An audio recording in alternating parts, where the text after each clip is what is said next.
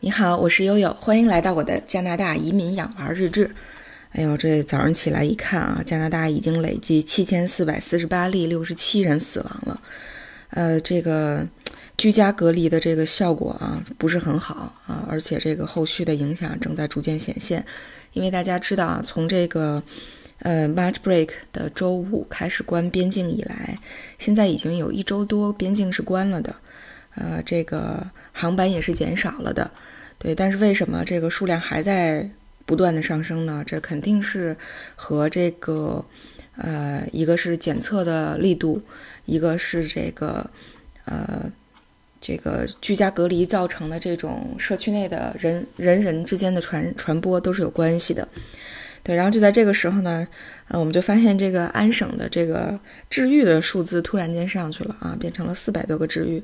为什么会这样呢？是因为统计口径变了，啊，他把这个多次复诊阴性的统计口径变成了，呃，一旦你消失症状啊，确诊阳性以后症状消失，然后再隔离十四天就算自动治愈啊，他就不再给你浪费试剂盒，看看你是不是多次复检阴性了。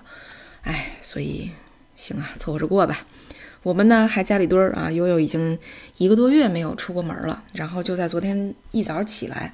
发现我们家的这个宠物鹦鹉小黄有点不对劲儿，这真是挺着急的。嗯，为什么呢？这有的时候我们早上起来就会把小黄的笼子开开，让它在家里飞一飞。呃，它有的时候饿了会回窝吃点东西，喝点水。啊，到这个黄昏日落的时候，它就自己回回笼子要去睡觉休息了。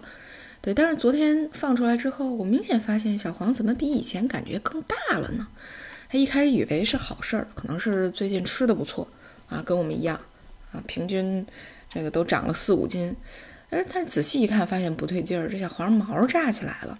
啊，要知道对鸟来说呀，这个炸毛可不是一个特别好的呃这个症状，啊，一定是有哪儿出了问题，这鸟才会炸毛。嗯，呃，说起来啊，这个养鸟哈，这是我们今年的去年开始的一个新的尝试。啊，在此之前，奥斯卡因为喜欢小动物。我们养过乌龟啊，养过各种各样的鱼，啊，养过这个这个寄居蟹，大家知道哈，养过寄居蟹，啊，养过这个呃甲壳虫，但是呢，确实是鸟对我们来说啊，是这个打开了，就养鹦鹉对我们的是是奥斯卡同学这个养宠物的经历里面打开了新世界的大门哈，所以这个呃。我我们在去年暑假回北京的时候，呃，跟我们的一个好朋友啊，也是国内的一个著名的书法家大杨的高中同学聊起来这个，为什么跟他聊呢？就是这个姐姐呢，呃，不但字儿写得好哈，养鸡啊也有一手，呃，这个他们在大概前两年啊，有一次去倒垃圾的时候，在垃圾堆里捡了两只这个活的小鸡儿。然后呢，养着养着，其中一只就死了，而另外一只越养越大，越养越大，最后呢，养成了一个宠物鸡。这宠物鸡是什么概念呢？就是这个鸡现在已经和我们能在外面见到的这个大公鸡差不多大了啊，是一只公的，浑身雪白的羽毛，红色的冠子，非常漂亮啊。然后他们家这个鸡和我们家的这个鹦鹉呢，呃，这个待遇还不同啊。我们家鹦鹉多少还是养在笼子里的。他们家鸡大概在几个月以后就已经不住笼子了，住哪儿呢？啊，住我们这朋友的卧室啊，专门给他买了一个狗用的狗垫儿，啊，这个鸡晚上就睡在狗垫儿里。为什么呢？因为它不能离开它的妈妈。这个一旦有人影响它妈妈睡觉，它就冲上去跟人家开撕，啊，所以这个这个我们也没想到，这个印随效应啊，就是这个小鸡睁开眼看到的第一个，啊，就认成是它自己的妈妈了。啊，所以我们经常能看到这个姐姐发的各种自拍，啊，这个鸡站在他的手上啊，对吧？这个鸡站在他的桌子上看他写字儿啊，啊，然后有一次我们还带奥斯卡去，啊，这个这个啊，专门拜见过这个这个鸡，呃，那么啊，两个人也玩的不亦乐乎啊。这个鸡，我觉得它从来没有把自己认知为一只鸡，而是把自己认知为了一个小朋友。所以啊，在这个上一次取经的过程中，我们这姐姐就提醒了。说，哎呀，你知道吗？我们家，我们家宝上回病了以后呢，我才发现到一个问题啊，原来这个宠物医院是不能收治鸡的。后来说哦，大家盘算了一下，是这个可能得去这种畜牧医院，就是畜牧站。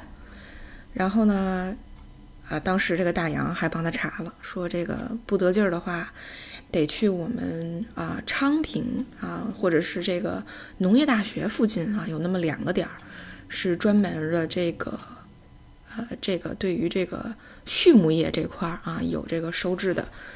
这这种诊所啊，它不是专不是普通意义上的宠物医院。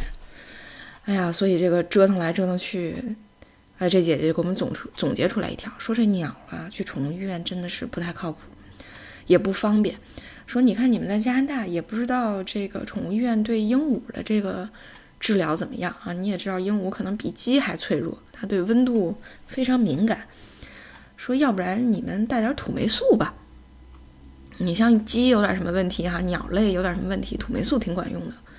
哎，我这又就多了一个心眼儿啊，一下在这个啊淘宝啊万能的淘宝上就购用了一购置了一瓶兽用土霉素。哎我的妈呀，这兽用土霉素一寄来一公斤呢，又弄了个瓶儿装了一小瓶儿带过来啊，然后这个呃带过来之后，这不就昨天派上用场了吗？哈，一看我们家鹦鹉炸毛了，就寻思是怎么回事儿啊？先是百度了一下。啊，说可能是着凉了，可能是拉稀了，哎，可不一看嘛，确实是有点这个窜稀。正常情况下的拉的便便是一小粒儿一小粒儿的，哎，昨天是这个水便。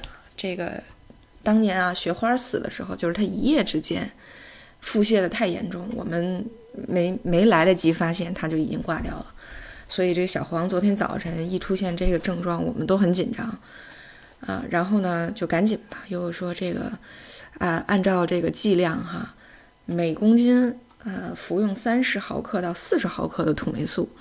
哎，算了一下，我们家小黄顶多也就是这个这个几十克、三十五克、四十克这么个情况。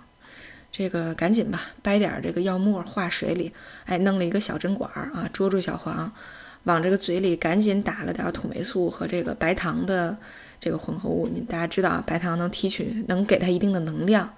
啊，这个有点像拉稀的时候我们服用这个葡萄糖盐水这个意思，啊，保证它的电解质平衡。哎，所以这一管下去之后，小黄看着确实是比之前要好一点。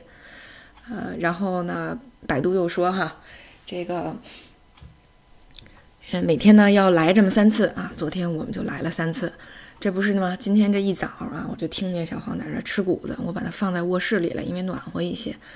啊，这就听见他在吃谷子，哎，一看人家精神抖擞的站在他自己的小球玩具上正玩着呢，哎，很 happy，很 happy 的样子啊，这个毛也不炸了，啊，这小眼儿也不闭了，哎，今天呢一早，哎，精神抖擞，哎，非常开心啊。悠悠看到以后，原来奥斯卡和这个悠悠从这个这个作者啊，这个居家的呃这个 homeschool 的教师啊，然后大厨。啊，又多了一重身份，那么就是兽医，好吧？最近在看《冰糖炖雪梨》，觉得自己在兽医兽医界无师自通，啊，真是又和自己的另外一条职业生涯相去甚远，哎，失之交臂呀！好吧，呃，祝贺这个小黄同学身体康复啊！今天我们就到这儿，谢谢大家的关注。